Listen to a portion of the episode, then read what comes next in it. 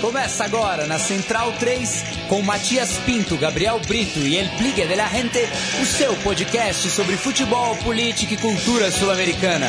Conexão Sudaca.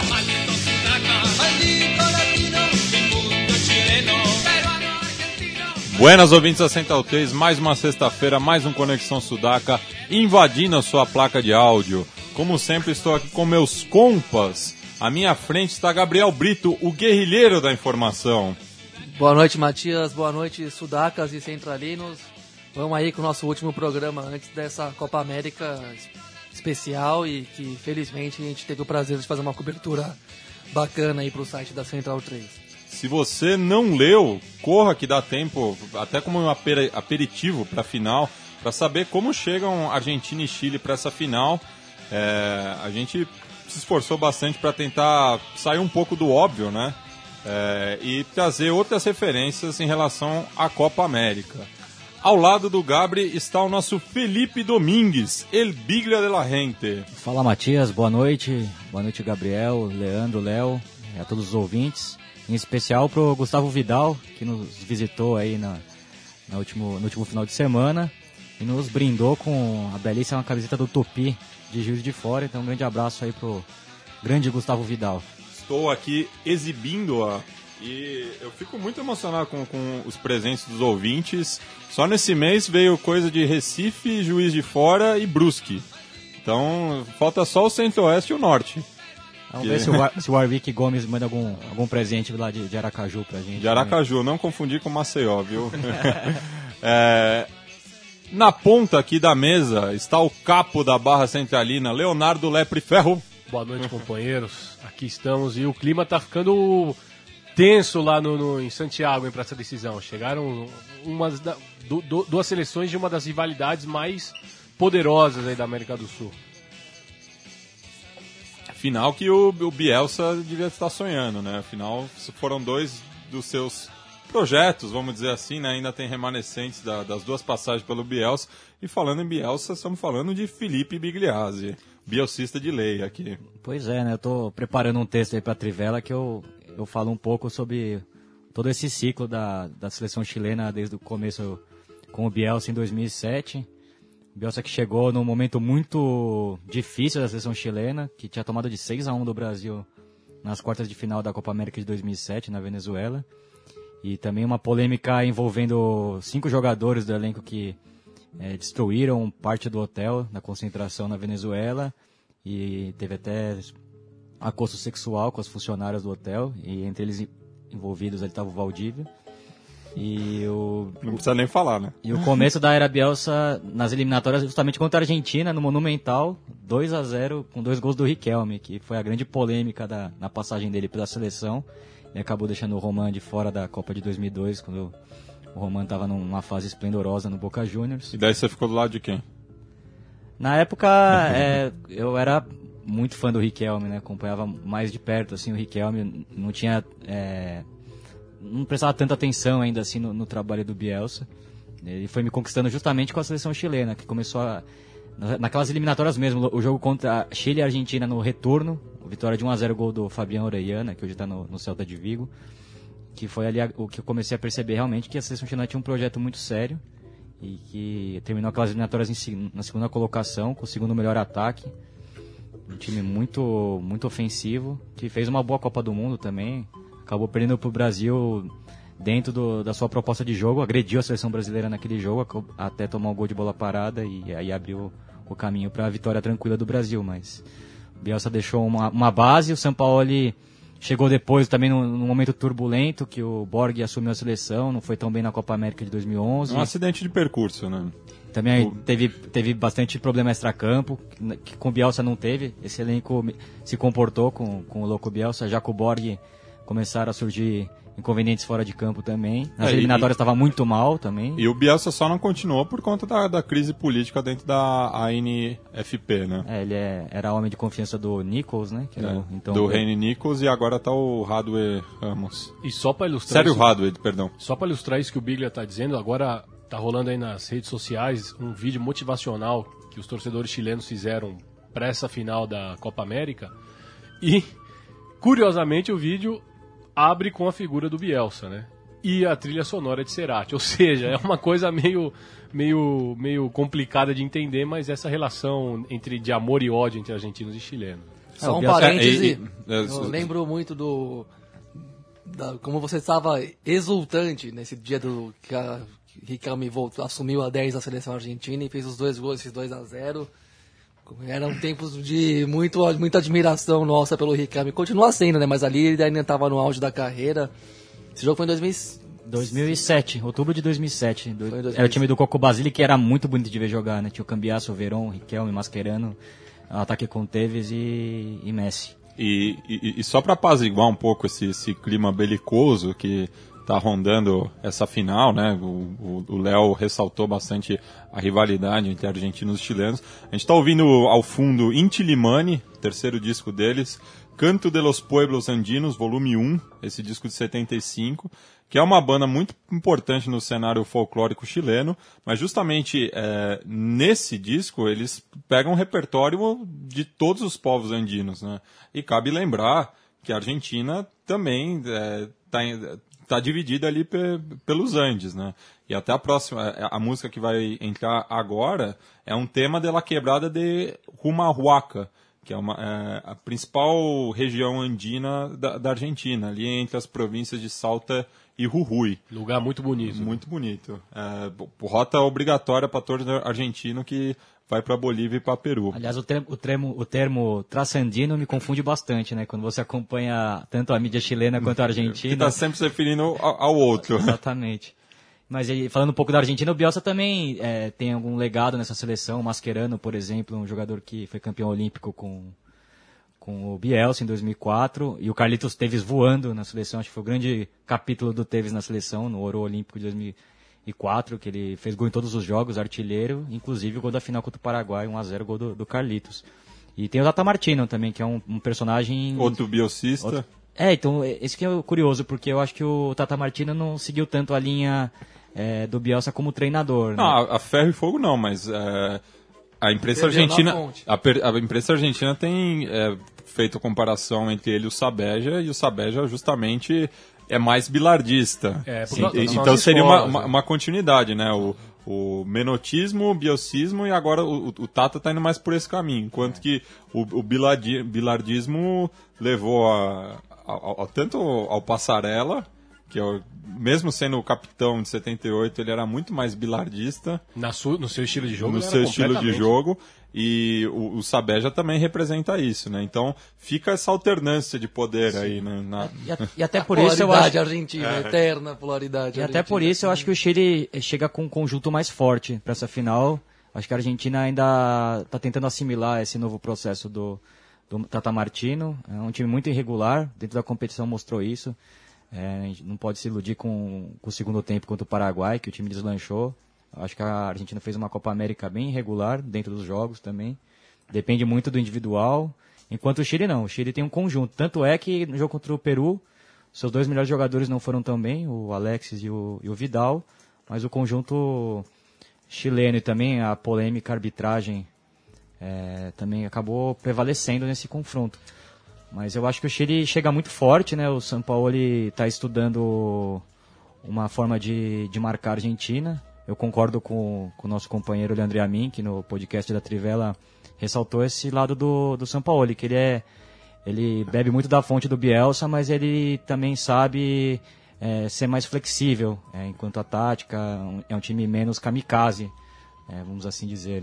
E amanhã ele está estudando inverter o, o Medel de lado para marcar o Messi pelo lado esquerdo da defesa e trazer o Francisco Silva. Você acha que ele vai jogar com três ou quatro atrás? Vai jogar com três zagueiros. É, vai jogar Teve com jogo que ele jogou com quatro atrás, que eu até achei um. O que você mesmo falou, não é tão kamikaze quanto o Bielsa. O Bielsa não tem concessões, ele quer ir pra cima em Ah. qualquer situação do mundo que você puder imaginar. Até porque perdeu o Rara, né? Que era um homem muito importante no, no sistema defensivo. Então, até por e, isso eu achei e- que- E a, a minha curiosidade é ver se o Sampaoli vai pra cima da É, Argentina então, também. Eu ainda acho que. Pô, Eu ainda estava inclinado a pensar que o, o Chile iria com linha de quatro amanhã para pelo menos pelo menos no primeiro tempo, no primeiro na primeira parte do jogo tentar não não se expor a riscos fatais, vamos dizer assim, né? Mais agora depois desse jogo que a Argentina fez, a gente estava falando aqui antes de começar o programa, o grande jogo dessa geração argentina, sem voltar tanto lá no tempo, na época do Bielsa, do próprio Alfio Basile, do Peckerman, que teve bons jogos também.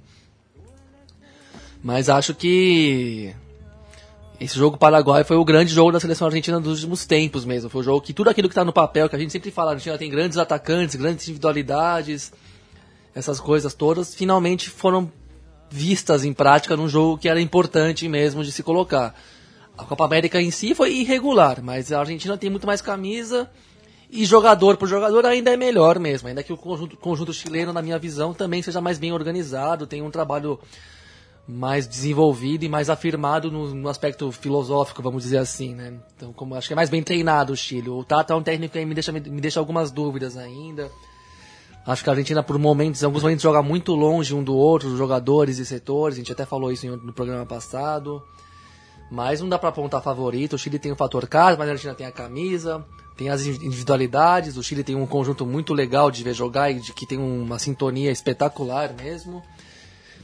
É, tomando partido, assim, entre aspas, seria, eu acho que seria mais legal para o futebol o Chile ser campeão. Até porque nunca tem um no Chile não tem nenhum título oficial, né? Isso é por si só já é marcante. Enquanto que para a Argentina seria o 15 e depois viria o 16 Agora, pro Chile é uma coisa meio única na vida, que nem o Matias falou antes de começar o programa também. Ou ganha agora, ou vai tá, ficar difícil, né? Até porque o clima tá de Copa do Mundo, Não, né? pra eles Já é...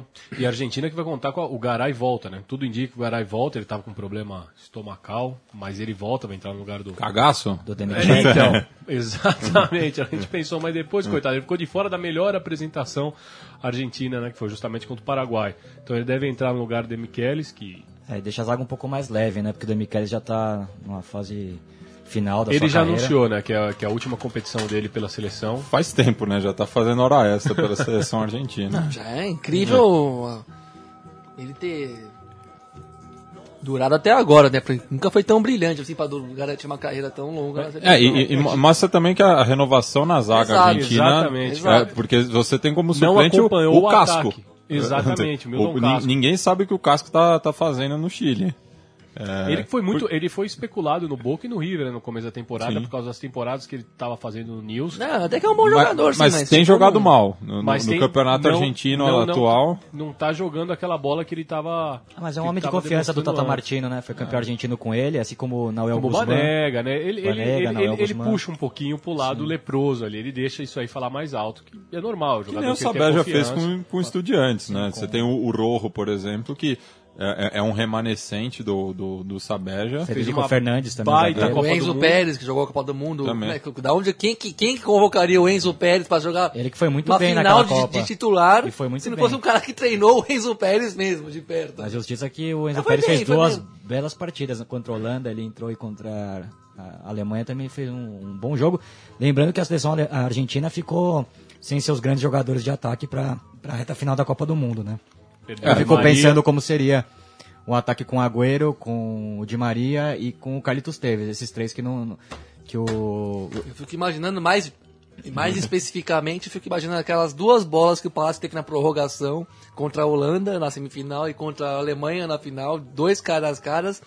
Se fosse o Era por Carlitos- abaixo, o Palácio. Ah, e outra coisa, Se o, fosse o Carlitos nessas bolas aí, né? e, o, Não, e e- o Pastore também, que é um jogador que a o gente tem que, também tem é que falar outro que ficou de fora do Pastore é um capítulo O especial. Sabella, Eu- eu- acho eu acho que, que o fez, po- teve vários erros na Copa do Mundo. Ele até, ele até arrumou o time durante o, o campeonato, ele foi arrumando Deixou um time mais pragmático para ir para final. pragmático, mas assim. era uma coisa que a circunstância realmente impôs, então deu pra entender aquele pragmatismo.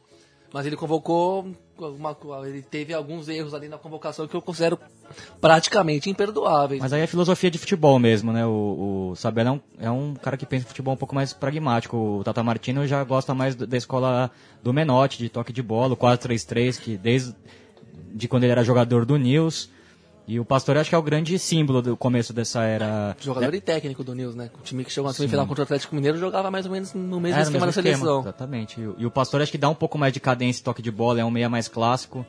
É, foi muito discutido a titularidade dele no começo da, da Copa América, até pela, pela polêmica envolvendo o Carlitos Teves, se ele poderia jogar com o Agüero ou não. E o- ele decidiu manter o 4-3-3, só apenas um, um centroavante fixo, para o Pastore ser o condutor desse time. E ele fez uma belíssima partida contra o Paraguai. A meu ver, foi o melhor jogador entre vários. Pra mim é titular, nem que seja de volante, inclusive. É, o Pastor que inclusive tem deixado o Tevez no banco, né? Porque é, é, é, é opção do, do, do Tata, É né? porque parece que foi o, o, o que melhor conseguiu conversar com o Messi nessa seleção argentina, Sim. né? É, é impressionante como os dois... Acho que o Di Maria, o Di Maria, você O Di- o Di Maria ou o Pastore? O Pastore. O Pastore. Mas o Di Maria também. O Di o Maria Maria também. que Mas é que o Di Maria já, Já antigo, vinha já vinha antes, de antes, né? ele já... Ele já agora, Aquele, aquele gol contra a Suíça. Suíça, por exemplo, Um que, que é completou um ano Que esses completou- dias. O Messi corta e serve o Di Maria com o lado oposto, né? Ele tava Lado do lado oposto, direito Di Maria chegando bate de- Não, de esse esquerda. gol é lindo. Depois ainda teve a bola na trave da Suíça, né? Coisa de louco. Mas o, o São Paulo ele tem. é, ele testou o Arangues marcando individualmente o, o Pastore e o Gary Medel com o Bocejur, marcação dupla no Messi.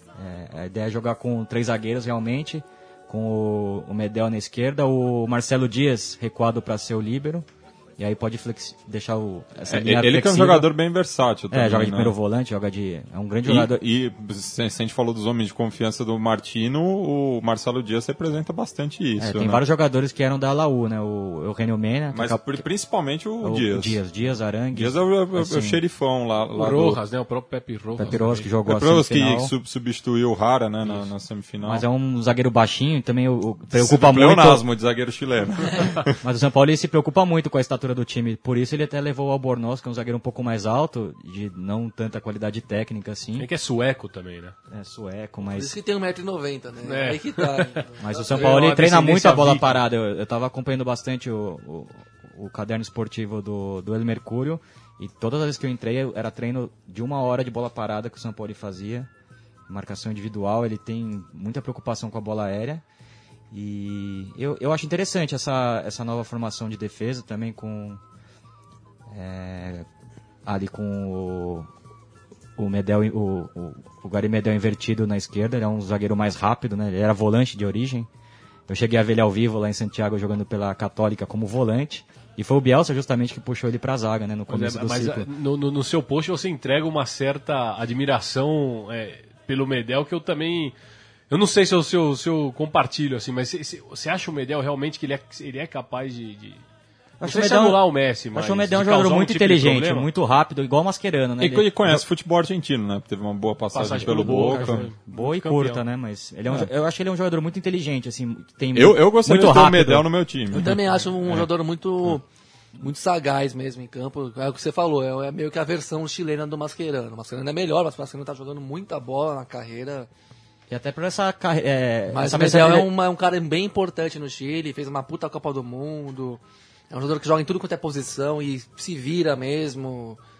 É um cara e tem um espírito que é importante pro coletivo também, né?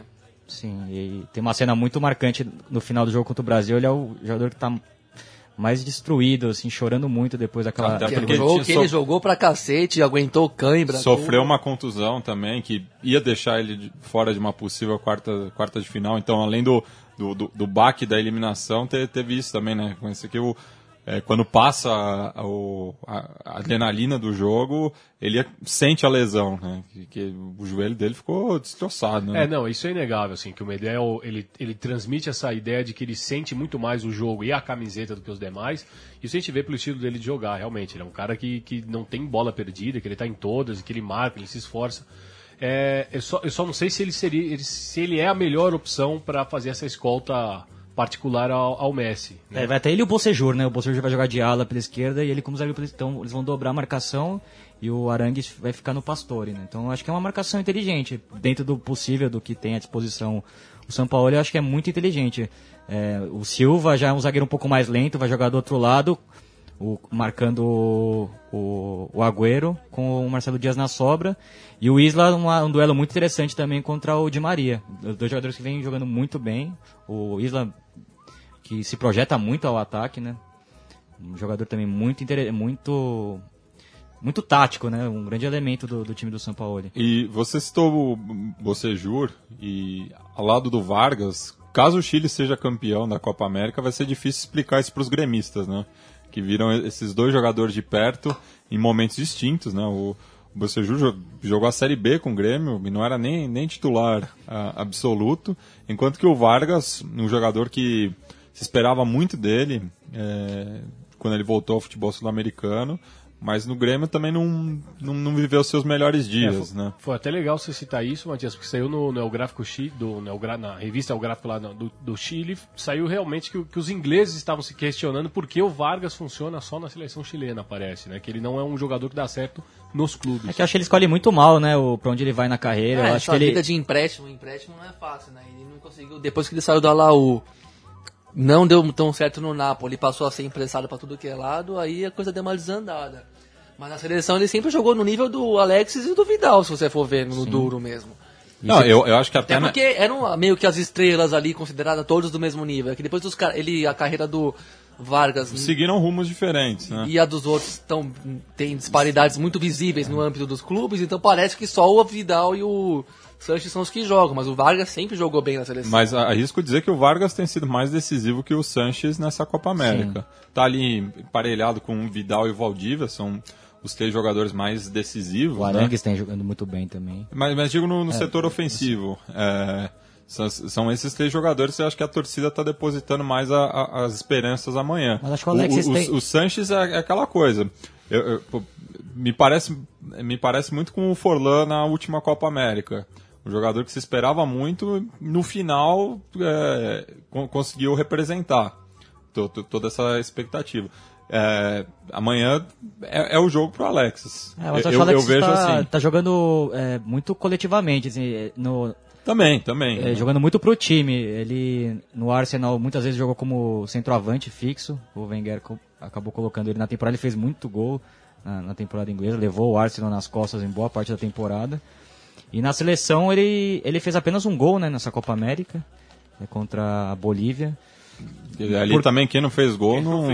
Mas ele vem jogando numa outra função, ele tá jogando mais como ponta esquerda, né? Marcando o lateral rival, é, o, Vargas do lado oposto e o Valdívia meio que sem posição fixa. Então o Valdívia é o jogador que tem mais liberdade nesse time para chegar na área rival. E vai ser esse esquema amanhã também. O, o Valdívia vai, vai ser fundamental num duelo possível com o Mascherano. Duelo duríssimo pro Valdívia, né? Que o Mascherano também vem jogando muito bem essa Copa América. Um jogador que, assim como o Paulo Júnior levantou muito bem também no podcast da, da Trivela, um jogador que amadureceu muito na carreira.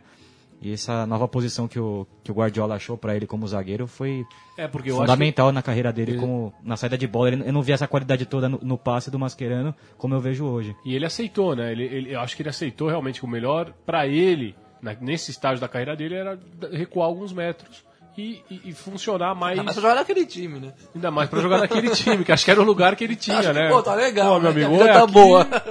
Cara consciente mesmo. Mas um time que está sempre exposto ao Mascherano e o, e o, e o Medel são fundamentais para que tem uma leitura muito boa assim de cobertura, de rapidez, né, por serem volantes e também qualidade no passe, né? O Chile é um time que não rifa a bola, é impressionante.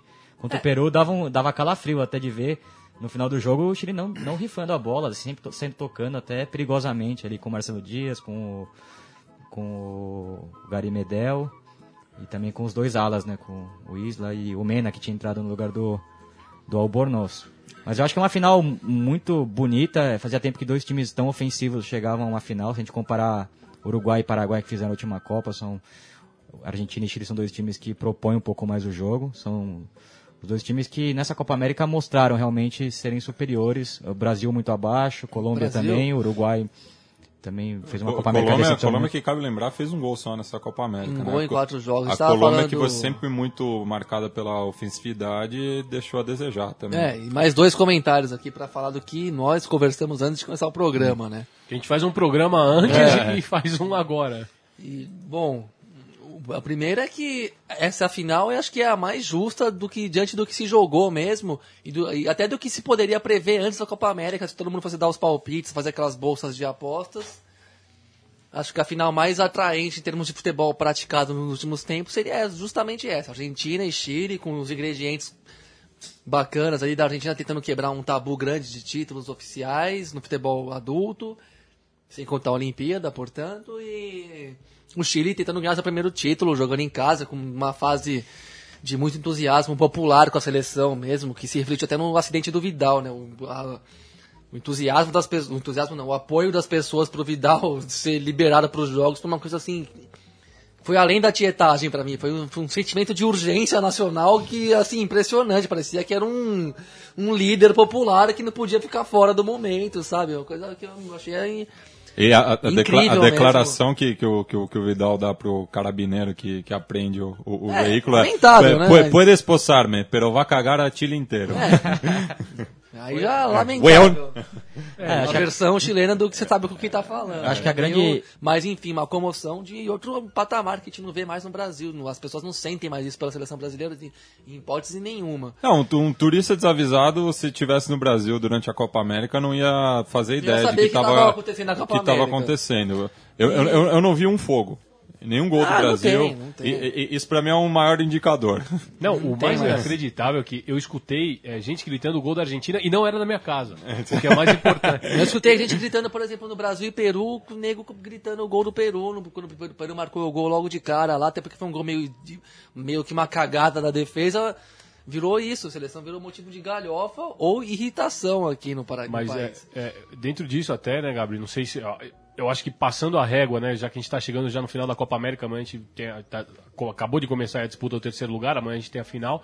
Passando a régua, eu acho que a, a seleção que decepcionou realmente foi a Colômbia. Colômbia, tanto que até o segundo comentário sobre o Porque que já do, Bra- do Brasil já Do não Brasil, esperava a nada. gente não Não esperava nada. esperava mais ou menos essa mediocridade mesmo. E ainda mais com o Dunga.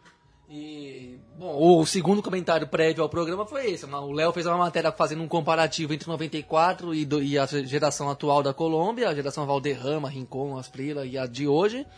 E no, na matéria do Léo ele meio que dava a, a entender no final que compreendia a, geração anterior como melhor. Ah, mas essa tem a- tá, tá no presente e ainda pode provar mais coisas. Não foi era- dessa vez, foi muito decepcionante os jogos da Colômbia. Muito mesmo. Um gol em quatro jogos não tem desculpa. É, foi uma coisa mal jogada mesmo e era o mesmo time da Copa do Mundo. Deu o muito mesmo. pontapé também a Colômbia. Bateu muito. O, o quadrado eu achei que manteve o nível mais ou menos que ele vinha jogando, mas sozinho ninguém joga. O James Rodrigues muito apagado. O Falcão tá péssimo. Não é, não, O Teófilo nunca se, nunca o se Teófilo criou. é um maluco, o Carlos Baca também não, foi, não, não repetiu o desempenho que ele tem no Sevilha, sendo que ele agora ele tá saindo do Sevilha, né? Tá indo pra. Tá indo, não lembro o time agora, mas tá indo pra um. tá sendo comprado Tá por indo uma. pra um grande centro. Tá já, indo pra uma bala, buscar. por uma o bala Falcão mesmo. que acabou de acertar com o Chelsea, né? Tá indo pra... É, foi Falcão pro Chelsea, Falcão. não vai ter o empréstimo renovado pelo Manchester, mas vai pro Foi- Chelsea. Foi pro Chelsea, fechou hoje. Deu Aí bem a então, dupla porque com- não o jogou Baca bem tá indo pro Milan. É, o Baca tá indo pro Milan por 100 milhões de reais, ó, se eu não me engano, foi isso a notícia que eu vi hoje. Já a surpresa acho que foi o Peru. O Peru jogou muito bem essa Copa América, fez uma partida muito corajosa contra o o Chile. Foi um jogo pau a pau ali até a expulsão do Zambrano. Que eu sinceramente achei merecida a expulsão do Zambrano, tava muito pilhado o jogo Foi, é, inteiro. é, Isso, só um Caiu na parênteses aqui, que o, o, o Leandro Amin, nosso operador da mesa, admirador do Neymar, disse que o Carlos Baca não, não, é, não pode mais ser chamado assim. Ele é o colombiano que empurrou o Neymar. Ele não é mais o Carlos assim como o Baca. Zuniga é o colombiano que contundiu o Neymar. É, o Baca, ele colocou a coluna do, do Neymar no lugar. De volta. De volta. É um quiroprata. Exatamente. É, e, e- já que a gente está fazendo, o, o, o Gabri lembrou da matéria do do Léo na revista Sarriá, aliás, acessa lá que tem bastante material do futebol sudaca, sarriá.com.br, os quatro componentes, os cinco componentes aqui da mesa é, escreveram por lá, a próxima vem em, em outubro, então fica ligado. É, mas o Léo fez essa matéria esse comparativo entre a Colômbia do começo dos anos 90 e a geração atual. E eu lanço uma polêmica que está surgindo principalmente no Chile, né? De que se essa seleção é a melhor da história. Já, já tem esse questionamento, porque é, os mais antigos ainda puxam a, a sardinha para a brasa de 62. É, e são, são momentos diferentes, mas eu acho que o, o protagonismo que o, que o Chile atingiu agora é, não se compara com, com o daquela época. Pelo, é- é- é- essa é a minha opinião, mas queria ouvir do, do- do- dos demais componentes da mesa. Bom, tenho que ser sincero e dizer que eu não tenho esse conhecimento todo sobre o, o impacto que teve a geração de 62 do Chile, né? Não, não tem jogadores que ficaram tão famosos para posteridade e tal, mas ainda assim foi a única vez que o Chile chegou numa, numa- semifinal de Copa do Mundo e só perdeu pro Brasil de garrincha, né? Não foi pouco. É uma partida muito tensa, né? Que teve muita briga. O saiu a até... pancada, se, se, Se estão achando que tá tenso essa Copa América, porque o Chile tá sendo levemente favorecido. Vê os tapes de vai 62. Ver o tape dessa época pra você ver o que é tensão em campo. Ah, o Chile e Itália, né? For- Que é o... Foram, foram, foram é, três Copas separadas por 12 anos, muito violentas. 54, 62 66.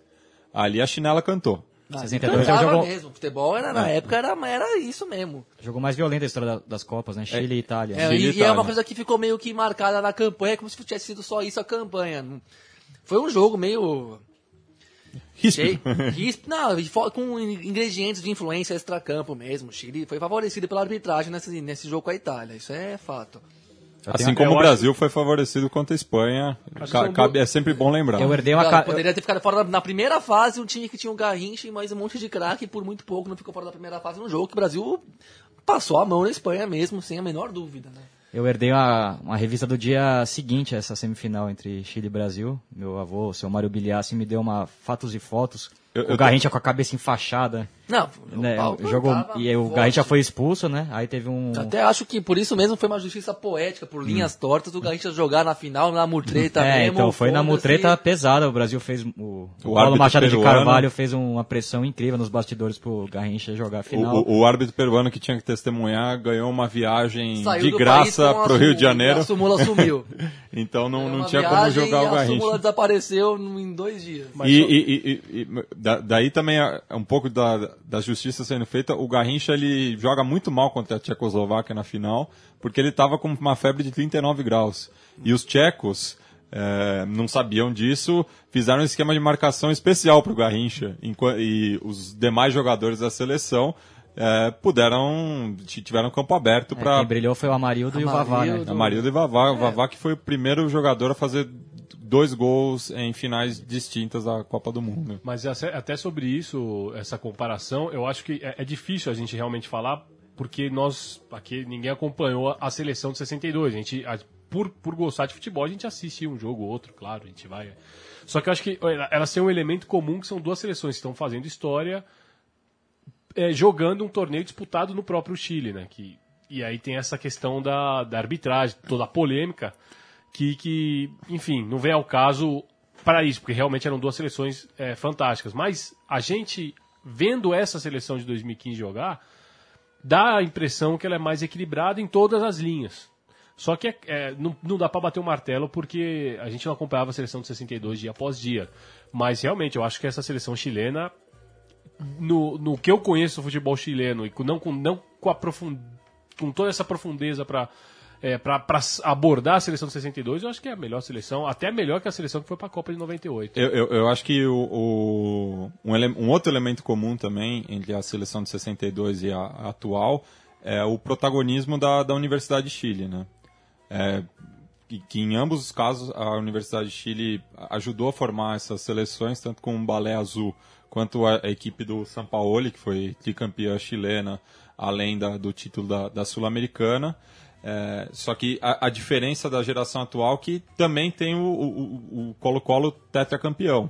Enquanto que a, a- a- a seleção de 62 tinha jogadores de diversas equipes do Chile. É o Borg que revelou, né? O Valdívia, o Isso, Alexis. Alexis, o Matias, Matias Fernandes, Fernandes, Cláudio Bravo, É. Colo-Colo entre 2005 O Vidal. e 2008. O Vidal, né? Ah, O o Vidal Colo- também. É que perdeu a final pro Monterrey da Sul-Americana. Não, Pachuca. O Pachuca, Pachuca, perdão. uma cagada histórica. É. Nossa, mas o Colo-Colo dessa época era, tinha, tinha, teve time pra ser campeão da Libertadores. Era uma geração muito E boa. gente, E, É- e você, é- é citou, melhor, e você citou a final da Sul-Americana, que foi justamente é, o último capítulo do- da maldição do Estádio Nacional, porque nunca nenhuma equipe chilena tinha sido campeã no- na, na casa da, da seleção chilena. E foi a própria Laú que acabou com esse estigma, né? Com o título da, da Sul-Americana. Mas a gente- podendo- Ga- ga- ga- ganhado em cima da, da LDU. Então, o São Paulo ele pode con- conduzir a seleção chilena não a- ao seu primeiro título, mas também acabar, enterrar de vez esse fantasma do, do Estádio Nacional. Mas de repente esse Colo-Colo era melhor até que o Colo-Colo de 91, que foi o Colo-Colo o campeão. É. O campeão. Na porrada também. Na porrada. E vamos dizer, E, e que a, a última seleção chilena que mandou um torneio em casa era, tinha como base esse Colo-Colo. Foram oito jogadores é, convocados. Aliás, jogo decisivo foi justamente com a Argentina, 1x0 gol do, do Bate, né? Não, mas 91. esse foi no- na primeira fase. Na, na segunda fase, que era o quadrangular final, A Argentina bate o Brasil, empata com o Chile empatou com o Chile. e ganha da Colômbia no, no último jogo. Eu até separei aqui o, o, o link de- desse gol, né, do, do Batistuta na primeira fase, que foi o único gol da, entre aquelas duas seleções na Copa de 62. Então, eu já Na chamo... Copa América de 91. 91, Copa perdão. Eu já chamo o- o- a nossa sessão Recuerdos de Ipa- Ipacaraí para ouvir esse gol do, do bate-gol contra a seleção chilena. Recuerdos de Ipacaraí.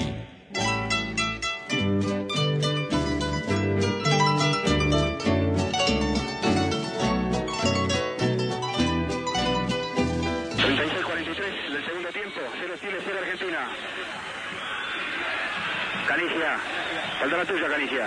Batistuta. Me gusta. Batistuta. Pégale, Batistuta.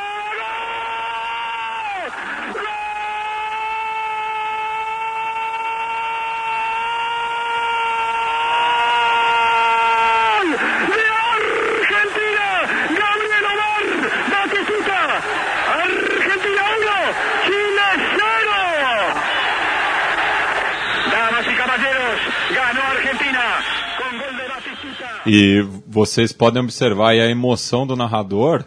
E essa emoção tem 32 anos de, de, de fila na, na, Copa América, né? Tá certo que a Argentina tinha, tinha sido campeã em 86, é, bicampeã em 86 da Copa do Mundo, mas é, aqui no- nos nossos domínios sudacas ela não, não conquistava o título desde 59.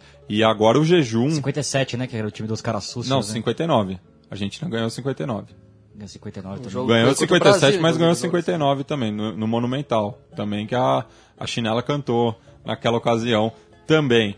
Mas. E agora pode enterrar um jejum. No geral, né? A gente exclui aí as Olimpíadas, porque é, é considerado um, um torneio de base atualmente.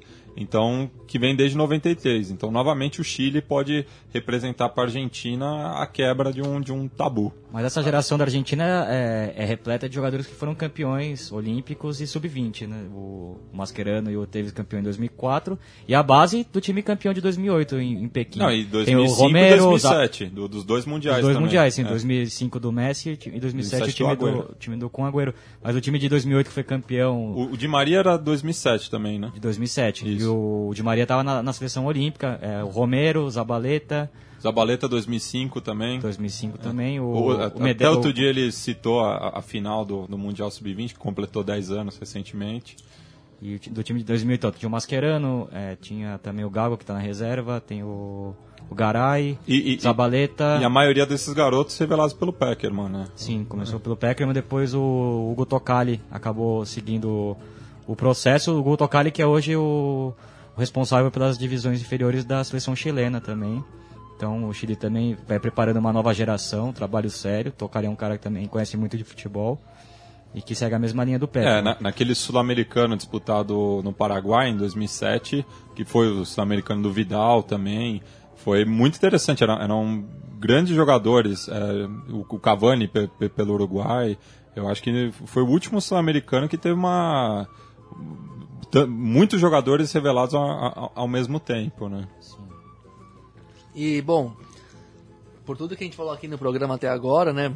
De outras edições onde se garra metade na bola, metade no braço, vamos dizer assim, que a gente tem que desinflar né, essa, essa conversa de que o Chile está sendo muito favorecido em casa, de que tá na final porque a arbitragem foi muito simpática ao Chile. Eu não acho isso. A gente, acho que o Chile jogou o suficiente para se credenciar para final mesmo, assim como a Argentina e historicamente na América do Sul, quem sediou o campeonato É, lembremos do Brasil ah, deu, 89, deu, né? deu umas arrepiadas 95. da, de iguais ou muito maiores, né? Isso daí no Chile não é nada em relação ao que já teve antes em termos de time da casa É porque- apelando ou realmente sendo favorecido, né? É porque até o jogo com o Peru é polêmico, porque aonde. Eu, eu também não entendo aonde que dizem que houve um favorecimento. Porque o Zambrano não merecia ser expulso. É, olha, foi, foi burro na Ah, o- o gol- foi provocado e entrou É, na mas onda. da- en- O entra, entra o Vidal. Teve o gol do... É, o gol do Vargas Sim. sim, foi muito Não, mas irrelevante. ali o Vidal merecia tomar um amarelo naquele primeiro lance. Sim, mas e o, o Zambrano também. O juiz já dá o recado ali. é. Mas ele dá o recado pros dois, né? é. Fala, olha,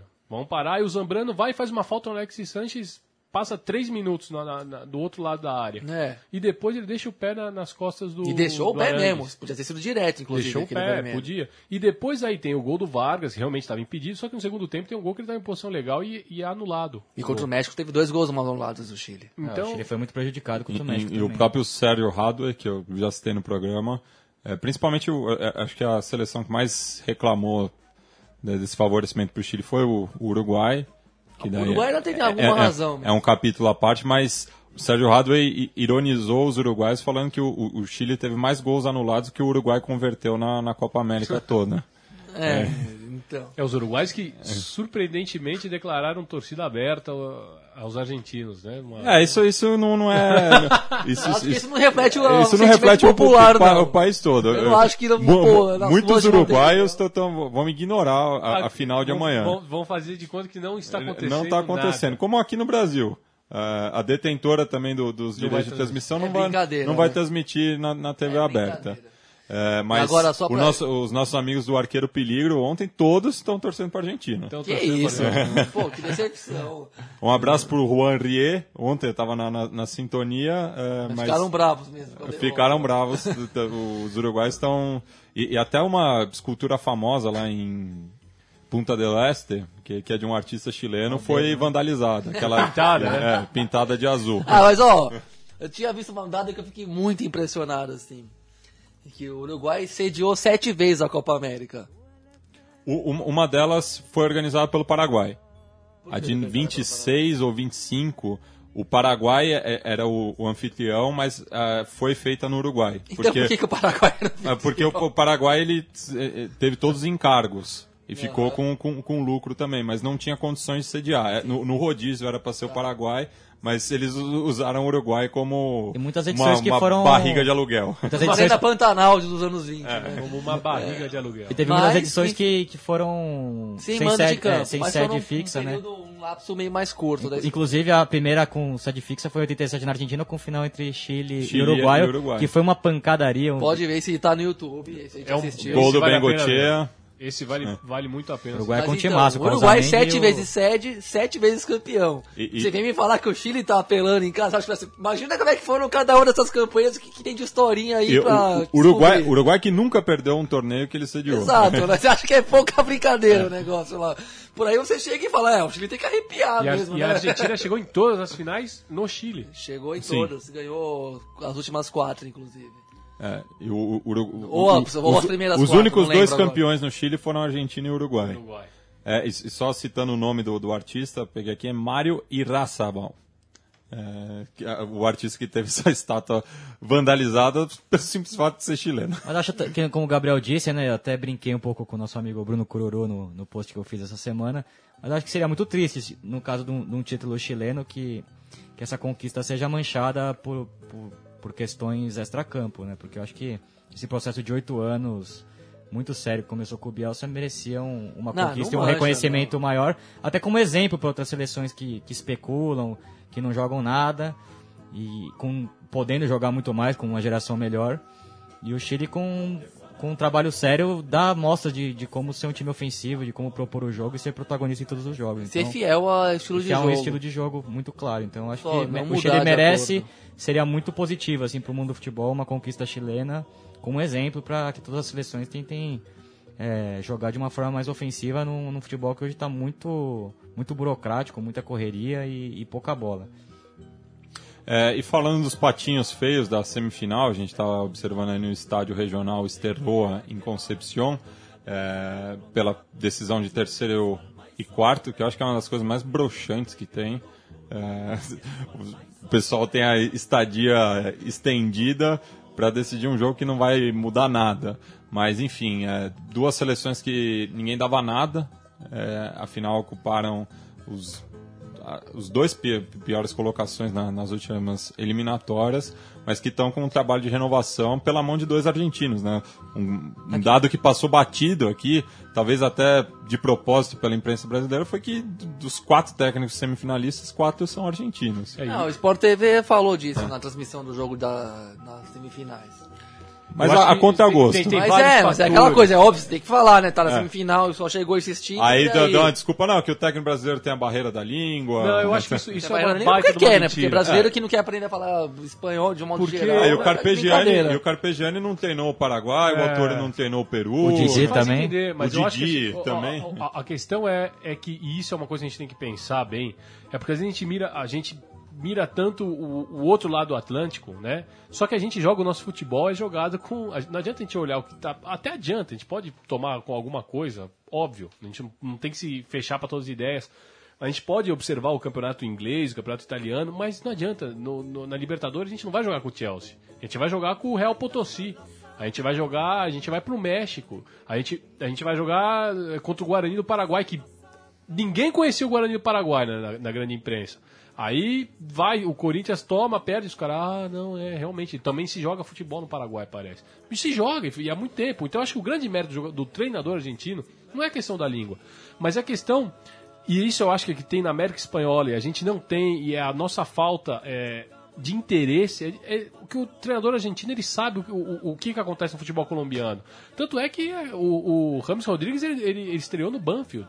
Né? O Falcão, O, no- o Falcão no River. o Falcão O no Alex River, Sanches o Alex também. no River, eles têm uma visão mais, mais sudaca, por assim dizer, do que o treinador brasileiro, que não tem esse Com costume. certeza. A gente vai pegar. O São Paulo estava atrás do Andrés Vilas Boas, né? Do, do português. O que que esse cara, se o São Paulo traz esse cara pra treinar o time na Libertadores, o que que esse cara sabe de jogar na altitude de La Paz? Nada. Né? O cara não sabe nada, ele não sabe, ele não, não tem a ideia do. do, do do- Não sabe, do que não- que é ele não tem ideia como é que é um time boliviano jogando em Ele não casa, tem- qual que é a atitude dos caras, qual que é a postura, o tipo de catimba que se faz, o tipo de O ca- Imagina ele, ele proposta de jogo, o- mesmo de comportamento. naquele, no mítico estádio do Danúbio lá, onde foi, né? Aquele cara que que ele não, não tem a, a menor noção. Então eu acho que isso é uma coisa que o treinador argentino tem, que ele tem um conhecimento melhor do que, que acontece aqui. Não, e tem outra coisa na Argentina melhor, né? também que é, faz parte da cultura, né, do modo deles verem futebol, é, ser mais é, um jogo mais coletivo, né? O Brasil sempre foi um, um- um país que, que usou mais a individualidade nas suas conquistas, né? Até por isso está sofrendo hoje, porque não tem grandes individualidades, não tem conjunto e a gente vive batendo nessa tecla. Então, o treinador argentino já vem dessa cultura e também tem a formação do treinador. Na Argentina tem cursos para treinadores, coisa que no Brasil ainda, ainda não tem, né? Então, Ah, e- isso pesa bastante. O Brasil ainda usa muito ex- ex-atleta, por ser ex-atleta, sem tanta formação. Mas, Argentina- mas até aí a Argentina tem mais ex-jogadores técnicos do que o Brasil. O Brasil tem mais professores de educação. Brasil tem mais caras que foram professores de educação física, coisa assim, como treinadores, Carlos do que na Alberto Argentina. Parreira. No, na, o Oswaldo de Oliveira, o o Coutinho também. Ney Franco, Em Franco. o- Tem mais aí. O Coutinho de Não tô 78 lembrando- também. Autuori, Autori, não tô lembrando todos, mas é. o próprio Celso Rotti, que é brigadiano, né? É, tem o... o Antônio Lopes, delegado. É, olha as figuras. E... Mas existe um interesse muito mais. Só que é, na... Eu, eu- eu acho que os argentinos o eles são mais desbravadores também. Você pega o Sampaoli, por exemplo, é, foi pro futebol peruano, Muito pro técnico futebol argentino vai pros- chileno. vai pros times, o Gareca, o, o, o Biglia mostrou, tipo, a, Gustavo re- Costa. a relação dele com o futebol peruano não é de hoje. universitário. O Gustavo Quinteiros. é, Baúza, campeão pelo LDU. Balsa. Gustavo Costa ganhou em quatro, quatro campeonatos nacionais em países diferentes, né? No Cerro Portenho, também no Barcelona de Guayaquil, Não, tem Aliança muito Lima. mais técnicos. Eles têm técnicos, eles estão nos, eles estão mesmo no continente inteiro o tempo inteiro, não só nos clubes, na seleção, co- nos clubes também. E isso e aí- custa e muito lá, pros se você for ver, tem mais ex-jogador que é técnico do que aqui no Brasil. bro. Eu lembro que no último campeonato argentino, dos- antes de inchar para 30 clubes, agora eu não sei, mas na última edição que teve 20 times, dos 20, 19 eram treinados por ex-jogadores. Só um time que tinha, tec- tinha técnico que não foi jogador profissional. Então, Cê- cê a questão vai um pouco mais além. Eu acho que eles são um pouco mais gostam mais do lado tático e, e estudar e estudado do jogo, gostam mais de se aprofundar nos conhecimentos ali do, do jogo e é menos improviso. O Brasil tem uma, uma cultura de conversa, de lábia maior do que lá, né? Você lembra quem era esse profissional? Não quem É. que era o único não jogador que era técnico. Olha a pesquisa, mas é, um, é uma matéria que eu lembro do site do fute- futebolportenho.com.br, que é um site bem legal, por sinal. É, por exemplo, até, eu acho que tem, e tem essa escola, né? Por exemplo, o, O Bielsa, quando ele, quando ele dirigia, ele levou o Berício para ser o ajudante de campo dele, né? E o Berício, pô, e o Berício depois saiu dali e come, começou a comandar os próprios times. Então, eu- Foi campeão chileno pelo O'Higgins. Pelo de- O'Higgins, de então eu- e agora tá no Celta de Vigo. O, o O'Higgins que também foi um dos primeiros clubes do, do São Paulo, né? Até, até te- teve essa continuidade. Então, eles têm essa. ele- Eles, se falam muito mais, né? E até, e, se eu não me engano, o Berício foi a, a convite do Bielsa. O Bielsa convidou o Berício para ser ajudante de campo dele. Então, ele- existe uma- um negócio. Essa questão de você dar prosseguimento a, a uma linha de pensamento, né? Tanto o, o, o bielcismo, o bilardismo, o menotismo. Eles têm escolas, assim, que a gente não consegue criar aqui no Brasil. E não sei porquê. É, e o nosso ouvinte, o Warwick Gomes, que já foi citado no começo do programa, relembra que hoje tem Copa Argentina, né? É, River e Central. River e Central. Central. Vai passar na. TV. Vai passar na, na ESPN, ESPN Brasil. transmite. 10 e meia da ESPN noite. ou ESPN Brasil? Brasil. É Brasil. ESPN River que anunciou- É horas. ESPN, ou seja, O River que voltou aos anos 90. né? É, voltou aos anos E, 90. ó, 90 e 2000, né? Porque o Lúcio também voltou. O Lúcio Gonzalez, É. baita jogador. O Lúcio que foi o primeiro jogador a ter uma tatuagem no antebraço. E eu lembro disso. que Eu, falei, eu quero ter uma tatuagem igual o Era. O Lúcio que a gente é de Racing, né? Na verdade. Huracan. É, Opa, não, ele, é, ele é- ele é nascido em Ah, Parque é. Patrícios, mas ele é torcedor do Racing, o Lúcio Gonçalves. Ele que é um bom jogador, né? Incrível como nenhum clube brasileiro Ah, foi tá atrás dele, que ele é um... também, né? Ah, mas é um excelente jogador, né? Acho É que bom jogaria, jogador. jogaria aqui 30, tranquilamente. 30 e quantos? 35, 37? Ah, tem, acho que é, de- é do meu ano, de 84, tem 31. Não, mais velho. Não, ele é mais velho. Não, o Com Lúcio- 35, 36, tá velho. Tá velho, mas Não, não é tão jogador. velho assim o Lúcio, não. O Lúcio acho que ele tem na mi- minha O- idade, 84. O oráculo do século XXI informa que ele é de 81. Ah, não, é mais velho. Então ele tá com 34 anos. E o- completos em 19 de janeiro. E só pra gente não ser injusto, já que você falou que hoje tem, tem Copa Argentina, o Huracan, que foi o último campeão, foi desclassificado essa semana aí. um Pelo tropeço. Independente de Mendoza. Rivadavia, de Mendoza, né? Foi então, um baita de um tropeço, ninguém esperava, mas enfim. E no dia 8 de julho, na próxima semana, o Boca tem um, um jogo festivo, que é a despedida do Bataglia, né? Que já, já foi faz tempo, Retorno do já- Riquelme à do Bombonera. futebol, uns 7 já anos. vai- mas tá e o Boca vai promover a-. E- e- o Batalha que é o maior campeão É o vestindo maior a campeão camisa do Ioro, camiseta né? do. Sim. É. Aliás, fez um golaço contra o. Santos aqui no Morumbi, né? Tá E o Boca Jogava muita bola. E o Boca que mais ou menos também está voltando aos anos mesmo. 90. É. Não só no campo, como nas arquibancadas também, né? Estão voltando todos aqueles Os históricos da, da, da bancada do Boca. E o Boca que vai concorrer à presidência da, da Argentina também, né? É, o o Maurício Macri. É, rapaz, isso daí. E, e- e o bicho tá pegando lá também na questão política, né? Esse, esse fim de semana a gente tem as eleições para para prefeito, né? Que seria o prefeito de Buenos Aires. E, e em, em outubro ou setembro desse ano, acho que é outubro, se eu não me engano, tem as eleições presidenciais. E o Lobaton, interminável, acaba de perder um gol feito é, no, na disputa pelo bronze. Lobaton jogou que muito fez uma bela partida. É. Jogou muito. Tá, Contra o é, Racing Acho que é a no última, né? No- Olha, mas é. O América? Mas Ah, pelo que veremos. pensa de futebol Gareca, que é um time que toca um pouco mais a bola, é fundamental o Lobaton, um jogador que dá mais cadência pro meio campo peruano. O Marcarian tinha deixado ele um pouco de fora. Falando um pouco de Paraguai e, e Peru que estão jogando, eu acho que é, mostra muito a identidade de futebol do- dos dois treinadores, né? O Ramon Dias acho que deu uma cara um pouco mais ofensiva pro, pro Paraguai, jogando com dois atacantes, que era um time com o Peluso na eliminatórias e também com o Arsenal, que começou um time mais duro. E, e tem um problema de geração os dois países, né? No, o Paraguai e o Peru não, não revelam tantos jogadores, muitos veteranos. É, o Paraguai seleção. até por uma questão populacional, né? O, É muito o- mais difícil. O Peru é mais uma questão organizacional. Sim, né? o Peru que vai com muitos veteranos, né? Com Pizarro, com Guerreiro, com o Loco Vargas, com o Lobaton. E o Lobaton que tem 35 anos. Mas Então- acho melhor nenhum dos dois ser É, descartado se bem que tem a Copa. América do ano que vem, né? A gente 2016, se esquece da, da Ah, edição especial. comemorativa. Então, que vai se comemorar nos Estados Unidos. Estados Ah, Unidos. uma beleza isso. Estados Unidos que ganhou da Argentina em 95, né? Na única participação do- dos Yankees na, É, a na Copa Argentina tem América. esse costume de ser, de ser uma boa anfi... não, de Mas é que foi uma anfitrião na época mais de miada, vamos dizer os- assim, é. da Copa América, né? Os anos 90 foram... Depois daquele bicampeonato da Argentina, come- per- perdeu o valor da Copa América, porque é, por ser a cada dois anos, desgastou, né? Então tava, todo mundo sempre mandava... Sempre tinha três, quatro times reservas no campeonato. E isso até 2004, na Copa América do Peru, se manteve, assim, o que sempre esvaziava o campeonato. A de 2007, o Brasil, pra então, cá, é. mas, não, mas de 2007 pra cá, todo mundo foi com o que tinha de melhor possível. Mas o, o- a gente tocou no Ramon Discurso à Dias. parte de que ah, não é tão importante, era preparatório. Todo mundo, de 2007 pra cá, todo mundo, desde que voltou a ser quadrienal, todo mundo começou a ir pro, pra dentro mesmo com o time com- com inteiro. o time principal. Mas a gente tocou aqui no- na questão do Ramon Dias. O Ramon Dias foi um dos principais alvos na, depois da derrota do Paraguai, da goleada da Argentina, né? Porque, obviamente, os argentinos estavam muito cabreiros com ele, por causa na, na primeira fase, que ele comem- comemorou muito os gols do Paraguai, eles não, não conseguiam entender isso. E depois do 6 a 1 eles colocaram fotos do Ramon Dias daquele jogo que o, que o River perde pro Boca na bomboneira. E ele sai dizendo, né? Eu não fui pra B, eu não fui pra B, porque realmente ele não era o técnico do River naquele momento. Então mostram uma foto dele saindo do, do estádio dizendo: Eu não sou paraguaio, eu não sou paraguaio. É, coitado do Ramon Dias, né? Vai, vai, Ah, vai mas fez levar um bom, isso pra. um bom trabalho nesse começo de Copa. Não começo, esperava sim. o Paraguai É, mas a- jogando futebol tão de alto A, a nível. goleada não foi nada digna, né? É que a Argentina acertou o grande jogo dessa geração inteira. Acho que foi esse jogo, o jogo que todo mundo jogou mesmo. Que aquilo que tá aqui.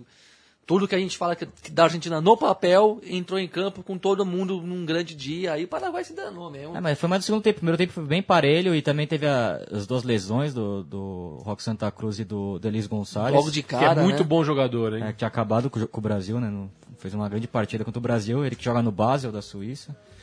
Um jogador muito rápido. Ele e o Edgar Benítez fizeram uma grande Copa América, né? Os dois jogadores de lado de campo. E os intermináveis aí do Valdez e Rock Santa Cruz. E também o Lucas Barrios, quando entrou, também foi muito importante. Jogador que, que assinou com o Palmeiras. Mas o Ramon Dias é um cara muito vencedor, né? Um treinador muito. A gente até discute se ele, se ele tá ou não tão atualizado assim com, com as mudanças do futebol, mas é um cara muito vencedor que. Muito inteligente, é o treinador mais vencedor da história do River Do Plate, River que não é pouca é. coisa. E E tem o filho dele, né? Que vai no. O Emiliano Vai foi se- expulso contra o Brasil, né? Foi expulso, é o, é o fiel escudeiro dele no banco de reserva. É, Conexão Sudaca chegando na sua reta final. É, palpites para amanhã? Gabriel Brito. palpite é difícil, viu? É muito pau a pau essa final aí, mas vou me deixando levar um pouco pelo sentimento e pelos ares que correm pelo país. Acho que o Chile amanhã passa na- de grande porte nas suas vitrines. Biglia. É, eu acho que é, é um confronto entre o melhor conjunto contra as, a- as melhores individualidades. E eu também, por uma questão sentimental, uma chilena aí que, Já tá que balançou já. meu coração, eu tô com a Roja aqui e eu acho que seria muito bonito o Chile coroar esse ciclo que começou com o Bielsa com esse título histórico da Copa América. Então eu acho que, e também porque eu acho que tem mais time que, que a Argentina no papel, e pelo que mostrou nessa Copa América, e eu, eu gostei do, do que o São Paulo tem planejado para esse jogo. Eu acredito uma vitória até confortável, um 3 a 1 para a seleção chilena. louco. Bueno, se o, se, se o Biglia ci- ci- citou a chilena que balançou o coração dele, o o Léo não pode dar uma resposta Pois é. diferente, porque se a Dani estiver ouvindo o programa. E tá. E tá, então a Argentina campeã, é isso. É, é- é isso, eu, eu bem que queria, viu, dizer outra coisa, mas assim, realmente eu acredito que amanhã eu vou até, eu vou com o palpite do Ruggeri. Ruggeri hoje, histórico, argen- o jogador da... da- Foi campeão em 91. Foi campeão. É o capitão, inclusive. 91 e 93. campeão É. em 86 também, né, e, e ele falou 3x1 pra Argentina e eu acho que ele tá certo, infelizmente. Eu acho que vai dar Chile também.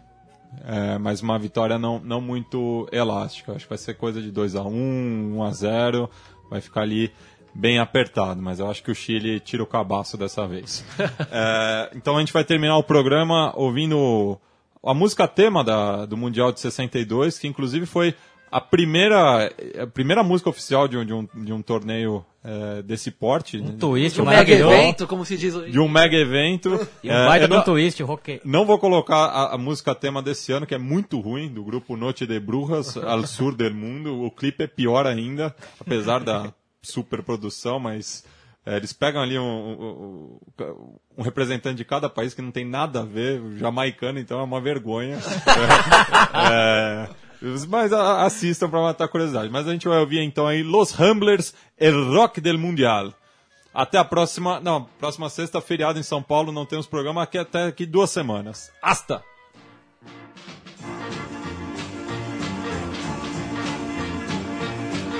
Mundial del 62 es una fiesta universal del deporte del balón como consigna general, celebrando nuestros triunfos, bailaremos rock and roll, nos invade la alegría y de todo corazón. Agradecemos a quienes nos brindaron la ocasión. Y dispuestos a la lucha entraremos en acción. Toda la mente remata